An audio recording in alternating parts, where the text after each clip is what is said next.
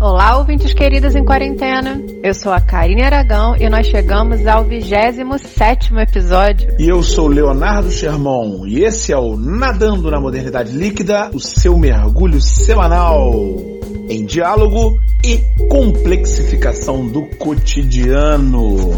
Estamos aqui mais um dia mantendo a quarentena. Você não é o único.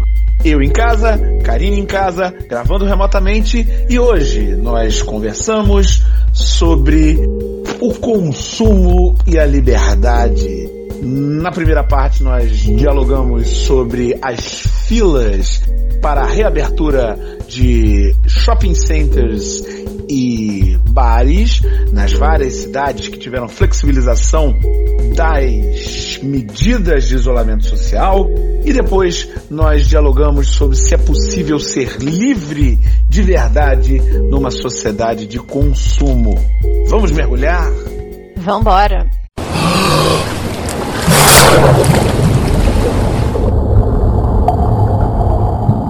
Com o relaxamento das medidas de isolamento da pandemia em vários lugares do mundo, a gente começou a ver várias imagens de aglomeração, seja aqui no Leblon, seja nos pubs ingleses e principalmente nos shopping centers. Em várias cidades do Brasil, onde houve relaxamento do, do isolamento, havia filas de consumidores ávidos para ir às compras, depois de um tempo longo sem poder visitar os corredores lisinhos e refrigerados dos shopping centers.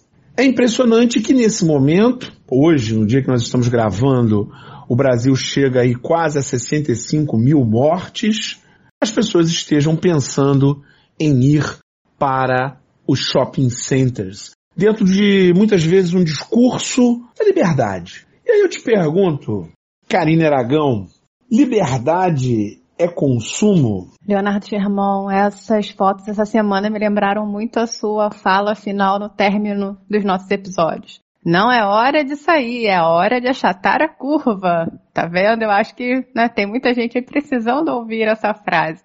Foi muito curioso quando a gente começou a saber que algumas medidas de isolamento seriam relaxadas porque a gente tinha duas questões para pensar, né? Primeiro, toda a problematização. A gente está nessa, nessa flexibilização da abertura, né, do isolamento, um tanto quanto questionável, já que a gente está fazendo sem um planejamento necessário.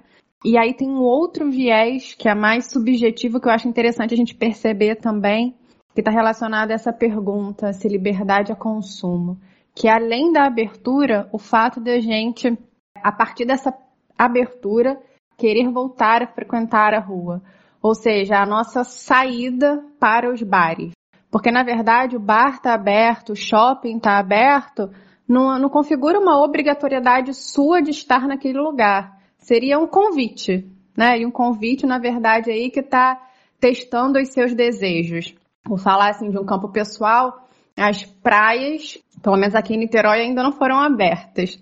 Mas se fossem, né, como eu gosto muito de praia, estou com uma saudade imensa, eu me sentiria convidada a ir à praia, né? Eu teria o meu desejo testado aí, né? Me provocaria. E aí, quando a gente pensa nessa questão, tem muito a ver com essa sensação de que liberdade é consumo. Porque a gente pensa assim, o que, é ser livre? Ser livre é ir para a praia se ela estiver aberta, ser livre é ir para o bar se ele estiver aberto, ser livre é comprar no shopping né, ir para o comércio se ele estiver aberto. E a gente acho que a gente está numa questão um pouquinho deturpada e nublada aí do que, que seria esse exercício de liberdade. A gente talvez tenha entendido a liberdade não como um exercício de autonomia, como deveria ser, não como um exercício de pensamento crítico, mas sim como consumo, mas sim como esse discurso que diz que já que você é livre, você pode falar o que você quiser, porque não tem nada que te impeça. E aí você pode falar e ofender o outro. Já que você é livre, você pode comprar o que quiser, porque você trabalha bastante e aí precisa gastar esse dinheiro de uma maneira que você considere plausível para te trazer um tanto quanto de felicidade. Já que você é livre, você pode ir para o bar se divertir, com o número de, na pandemia batendo quase 65 mil mortos. Nesse sentido, a liberdade fica num caminho diferente da abertura de possibilidades que seria o caminho natural da liberdade. E fica muito mais como uma liberação dos seus impulsos que estão represados. Fica parecendo que liberdade é igual a impulso. Se você libera o seu instinto, o seu impulso, você é livre. Exatamente isso. E essa foi a sensação que eu tive essa semana. Que esse impulso de compra, de frequentar o espaço, estava tão reprimido e no momento em que ele foi flexibilizado, no momento que ele foi possível, né, muitos abdicaram de qualquer é, racionalização sobre essa atitude vão embora para a rua e comprar tudo que eu não pude comprar nesses três meses, né? Essa é a sensação que eu tive vendo as fotos. E isso mostra pra gente que a gente tem um certo fetiche por esse poder de sair, esse poder de compra, esse poder falar. Então a liberdade está muito ligada a não reprimir esse poder. No caso do, do consumo, esse poder de compra, o que explicaria essas filas né, no, no shopping, como você falou, que foram realmente cenas surreais. E é um fetiche mesmo, um conceito inclusive que foi evidenciado pelo Karl Marx, o fetiche da mercadoria, em que a mercadoria praticamente tem uma vida própria e se descola completamente do seu valor de uso. A gente quer ter porque quer ter e não porque precisa daquilo para alguma coisa.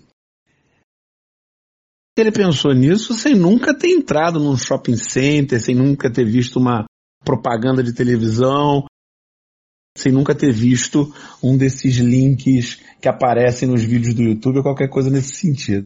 Esses links que aparecem no vídeo do YouTube me lembra aquela propaganda da década de 90, compre batom, compre batom, que era quase um processo de hipnose ali. E o mais impressionante é que essa propaganda terminava, seu filho merece batom.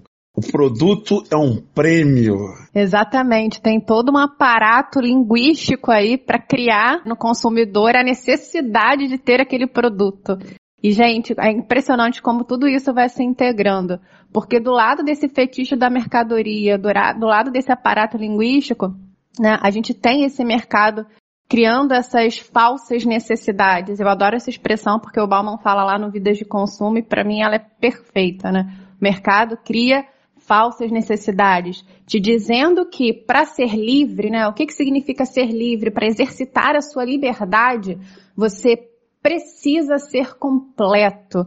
E para ser completo, você precisa consumir todos os produtos que você deseja. E para ser completo, você precisa consumir todas as viagens que aparecem, todas as músicas do Spotify, todas as comidas, todos os vídeos, você precisa consumir tudo que está ao seu dispor e não reprimir o seu desejo. E aí a gente percebe que isso tudo vai criando né, na nossa vivência um círculo vicioso, porque para você consumir tudo isso, você precisa trabalhar ininterruptamente para ter o dinheiro para consumir para trabalhar ininterruptamente, você abdica das suas capacidades subjetivas, dos seus afetos, do seu pensamento crítico, do seu tempo para reflexão. Você passa a consumir as experiências com muita rapidez, porque isso passa a ser uma questão de quantidade, não de qualidade. Né? O que importa é o tempo, é a lógica da quantidade. E esse histórico ele é muito maior, na verdade, porque ele remonta ao desenvolvimento da indústria. E até mesmo se a gente pensar do ponto de vista político, as revoluções burguesas como a Revolução Francesa e a Revolução Americana. A gente pode pensar a independência dos Estados Unidos é uma independência da colônia contra a metrópole. É também, é também, claro. Mas o elemento que inicia é uma revolta contra impostos, que dificultava os comerciantes dos Estados Unidos venderem o seu chá dentro dos Estados Unidos, aumentava o preço do chá. Né? E mesmo no caso da Revolução Francesa, que é uma revolução contra o poder absolutista do rei, ela é uma revolução por conta dos impostos que eram pagos apenas pelo terceiro Estado. E a tentativa de aumento desses impostos sem uma contrapartida daqueles que viviam do Estado francês, no caso, o clero e a nobreza.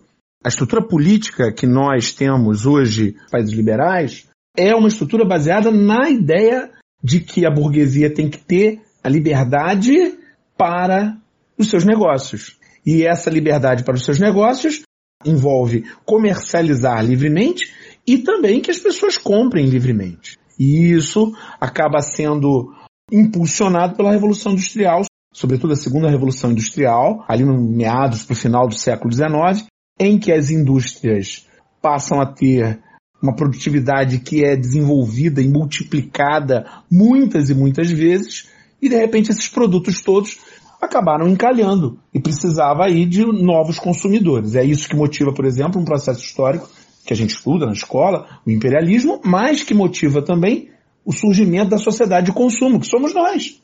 Esse histórico que você está fazendo, ele vem da necessidade da indústria.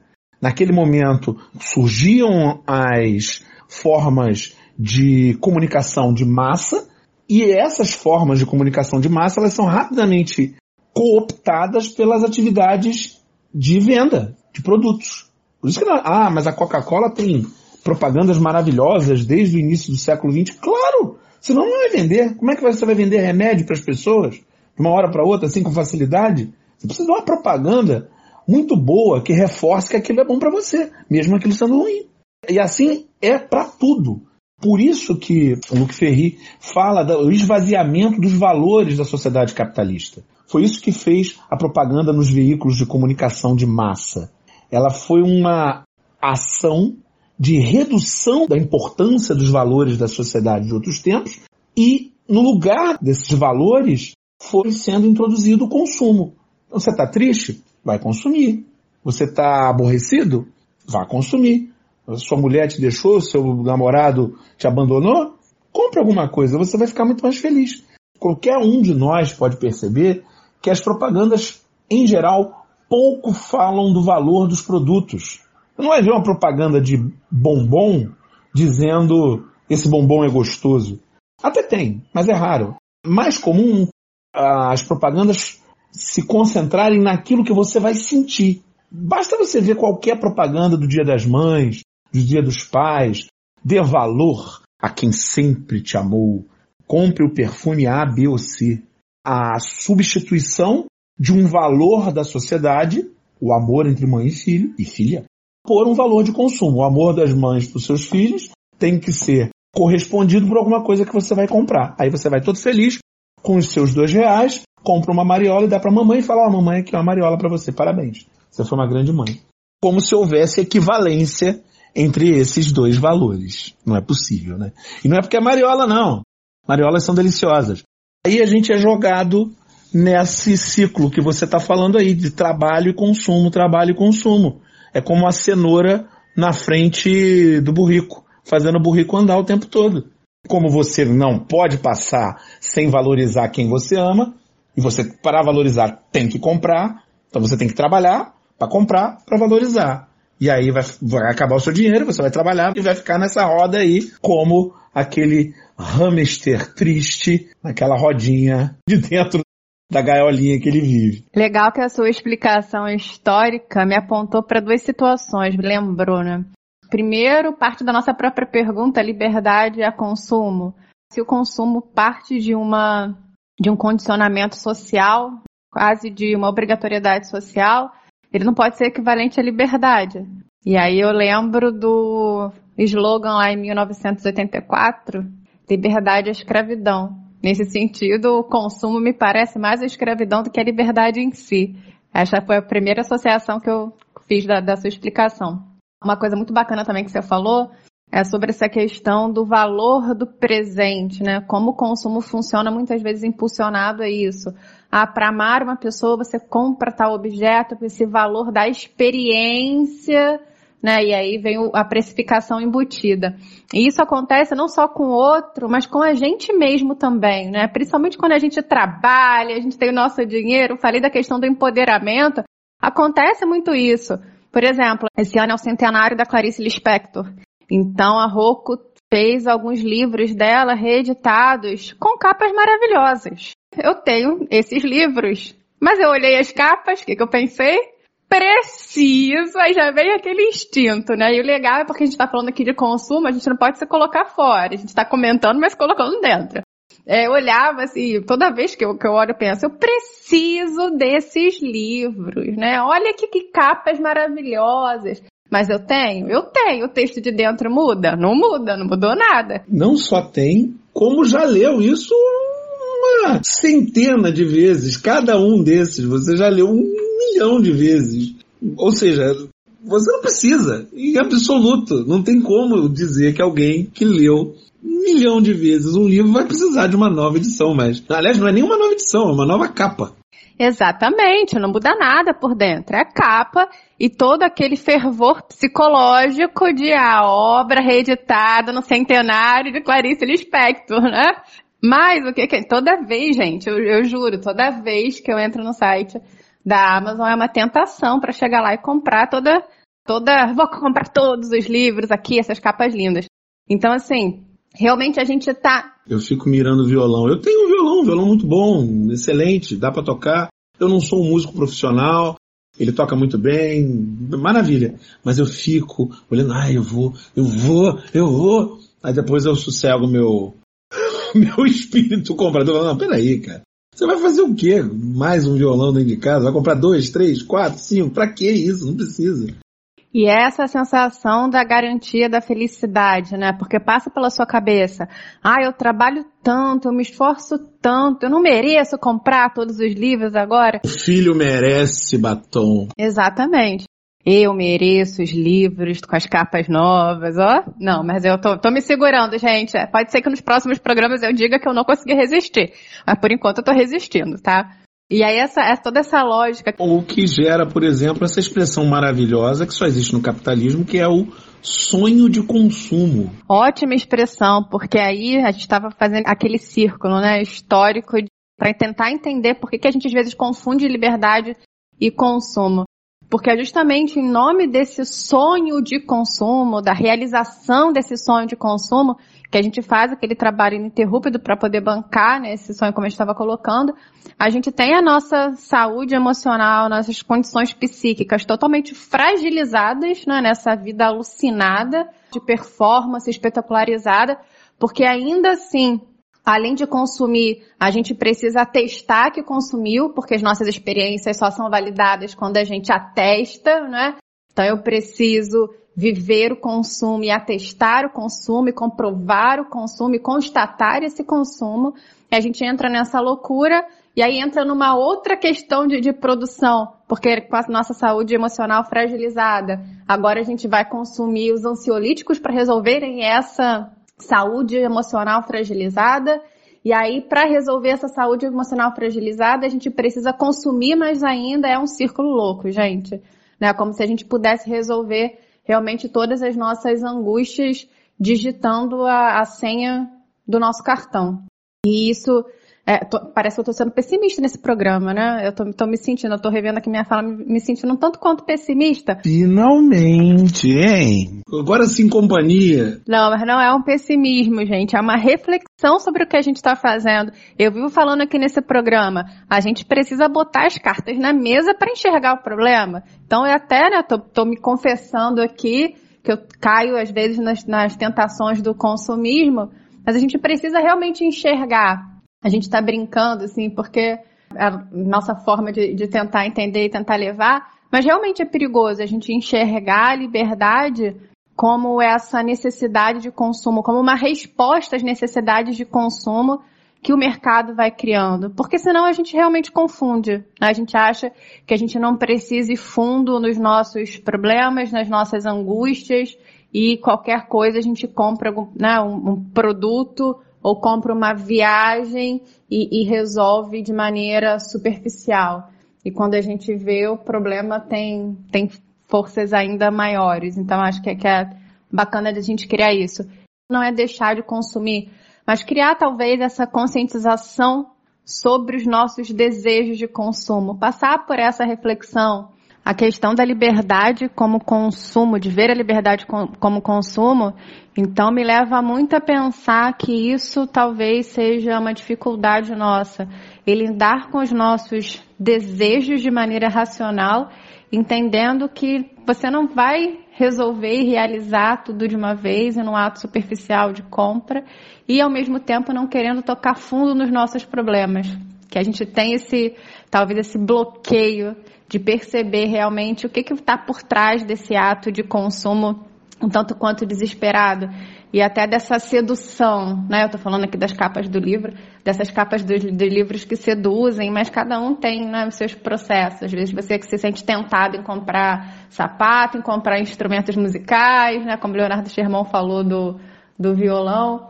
Mas acho que, que a gente precisa tomar essa liberdade verdadeira, que seria essa autonomia de consciência, para poder pensar realmente sobre a execução, a ponderação desses desejos de consumo. Eu tenho minhas dúvidas, Karine, se a gente não teria a obrigação de reduzir o consumo. É claro que reduzir o consumo por si não seria suficiente se ele não fosse acompanhado de uma visão crítica disso.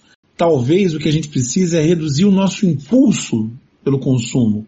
E talvez a pandemia, de certa maneira, esteja nos mostrando que muitas das coisas que a gente vinha consumindo não sejam tão necessárias assim. Reduzir o consumo e pensar também que quando você está consumindo um produto, você está consumindo o produto, não uma solução mágica para sua vida.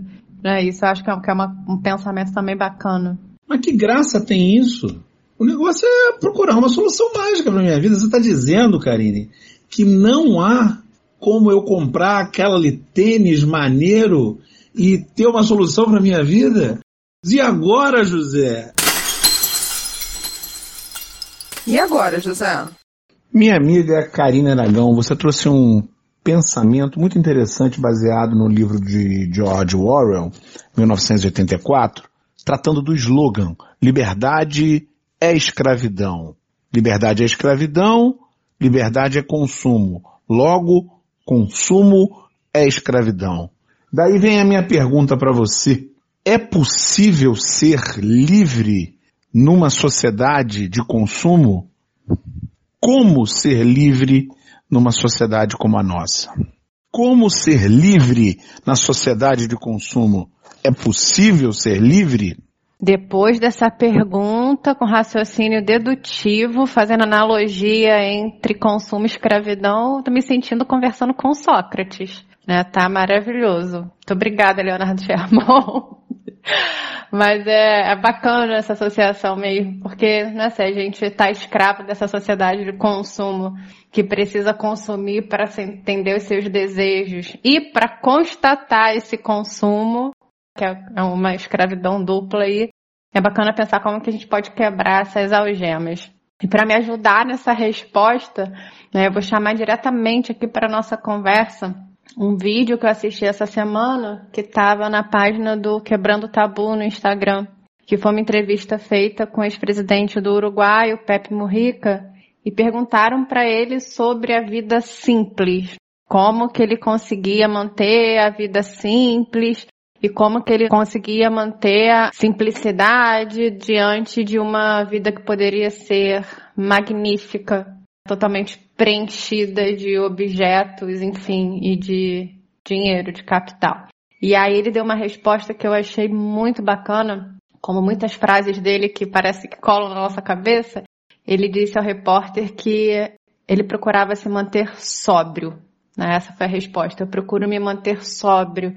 Eu procuro ter menos coisas para que as coisas não me tenham, ter menos coisas para que as coisas mandem menos em mim. E sempre que a gente tem essa comunicação com os mestres, acho que a gente precisa aprender com eles. Então, quando o Pepe Mujica me fala isso, eu vejo que manter a sobriedade talvez seja uma maneira de conseguir a manutenção da nossa liberdade na sociedade do consumo. Sempre interrogando a gente, talvez, nessa ideia de, do que, que é essencial. Né? O que, que é essencial para você? Do que, que você realmente precisa? Porque tem muita gente, tem muitas vozes dizendo por aí que para viver o século XXI a gente precisa da lógica da acumulação, da lógica do descarte, da lógica da ignorância, da competição. E na verdade não vejo isso como valores essenciais. É justamente para contrariar essas lógicas que entram aí a sobriedade, a necessidade da gente se manter atento e forte. Eu adoro esse verso também. Vale a gente refletir sobre o que que a gente precisa para manter essa nossa essencialidade, né, para desfrutar um pouco do que nos faz humanos. Porque se a gente exterioriza tanto as nossas capacidades afetivas em cima de objetos, talvez a gente esteja minguando a nossa liberdade por aí. Talvez a gente tenha aí um sintoma interessante que pode orientar as nossas ações. Se eu estou pensando muito em comprar, se eu estou pensando muito em consumir, em ter mais do que ser, pode ser que eu não esteja vivendo plenamente. É claro, a sobriedade pode ser um bom caminho. A questão é como a gente chega a essa sobriedade. E obviamente isso vai passar pela redução dos nossos padrões de consumo da classe média e da classe alta. Por vários motivos. O primeiro é, o planeta não aguenta. No ano passado, em 2019, o dia em que nós esgotamos a capacidade da Terra de recuperar os recursos naturais que nós destruímos por conta do consumo, chegou em julho. Esse ano, mesmo com pandemia e com a redução drástica nos níveis de consumo, esse dia em que a gente atinge o ponto em que não é possível renovar os recursos naturais do planeta, e aí a gente só está destruindo mesmo a partir dali, coisa que não vai voltar, vai chegar em agosto. Esse é um estudo feito pela Global Footprint Network todos os anos. Então o primeiro ponto é esse, mudar a forma como nós vivemos. É obrigatório, não tem jeito. O planeta não aguenta mais. Além disso, a nossa sociedade, o tecido social não aguenta mais não vai ter como continuar com essa brutal desigualdade, porque da mesma maneira que nós temos filas no supermercado, nós temos igualmente filas para receber a ajuda de custo do governo às pessoas que estão em dificuldade no período da pandemia. E eu digo que esse é um, um cenário claro da nossa desigualdade, porque essa ajuda é de apenas 600 reais. E qualquer pessoa que já foi a um supermercado para fazer compra para sua família, sabe que 600 reais é muito pouco para sustentar uma família durante um mês, por exemplo. Estou pensando só em supermercado, hein? Pensando apenas numa cesta básica, por exemplo, para uma família. Nós vivemos hoje um momento de encruzilhada no capitalismo. Nós temos pessoas aí querendo reduzir a ação do Estado, o Estado tem que ser retirado, vamos liberar a ação econômica. Mas não é hora de liberar nada não, porque a ação econômica capitalista tem se pautado por ser predatória na maior parte dos casos. Tanto é que quem patrocina o negacionismo ao aquecimento global são empresas que se beneficiam de atividades que causam o aquecimento global. Da mesma maneira que fizeram as empresas de tabaco que patrocinavam estudos para dizer que o tabaco não tinha nenhuma associação com o câncer. Pensando nas próximas gerações e até mesmo no período da nossa própria vida, não dá mais, acabou. E nós vamos ter que nos adequar a um novo mundo. E talvez esse novo mundo seja melhor para a gente, porque essa vida vazia, que é a vida do consumo, ela pode se tornar uma vida cheia de sentido. Aproveitando que os existencialistas nos liberaram no momento em que eles afirmaram que a nossa vida não tem sentido algum e o sentido nós é que construímos, nós podemos construir uma vida cheia de amor, de amizade, de carinho, de fraternidade, de solidariedade, de todos esses outros valores, esses sim, que são importantes e aqueles que fazem a gente ter motivo para viver. E a gente percebe como essa sobriedade, essas colocações, elas passam obrigatoriamente pelo viés da educação. Porque quando a gente constrói uma sociedade bem informada, quando a gente constrói uma sociedade que problematiza essas questões, ela pode refletir. Então, assim, é interessante que a gente se pergunte, né? Como formar uma sociedade e a quem interessa formar uma sociedade que discuta o aquecimento global? Como formar uma sociedade que saiba lidar melhor com seus impulsos, com seus desejos e que não seja seduzida por aquele movimento hipnótico do batom balançando na frente? Então, assim, é, é bacana para a gente pensar que há caminhos, há caminhos, Basta que a gente olhe para a educação como algo que pode ser né, os remos do nosso barco, para que a vida, nossa vida não esteja tão à deriva assim. Eu iria aí também a cultura. É, tem dois remos, então já fica aí um com a educação, outra para cultura. Então a gente faz um barcão daquele antigo, naquele caso eram escravos, né? Não é uma boa, não é uma boa metáfora. E um barcão antigo daquele, todo mundo remando, cooperativamente, educação e cultura e vários outros valores interessantes aí.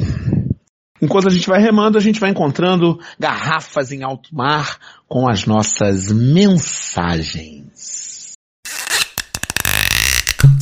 A nossa primeira mensagem veio do nosso ouvinte assíduo e querido João Quintela, que mandou uma mensagem pra gente sobre o nosso último episódio em que a gente perguntava: derrubar estátuas é um direito? O João, que está cursando a faculdade de História, começou esse ano, apontou a necessidade da gente olhar para a história como algo em constante construção e de reavaliar os monumentos históricos que nos representam a partir do viés da racionalização. Muito obrigada, João, pela sua mensagem. E também recebemos aqui uma mensagem sobre o episódio em que nós perguntávamos se derrubar estátuas é um direito, da nossa amiga e ouvinte Ana Cristina. Ela nos diz assim: Caros amigos Léo e Karine, tenho gostado muito de acompanhar os debates de vocês sobre assuntos muito interessantes. Sobre o último podcast, também me veio à cabeça uma pergunta. Seria a destruição de estátuas que representam escravocratas um ato de vandalismo? Não vejo como um ato de vandalismo a destruição dessas estátuas, e sim como um ato político em detrimento a vários acontecimentos ocorridos no mundo atualmente.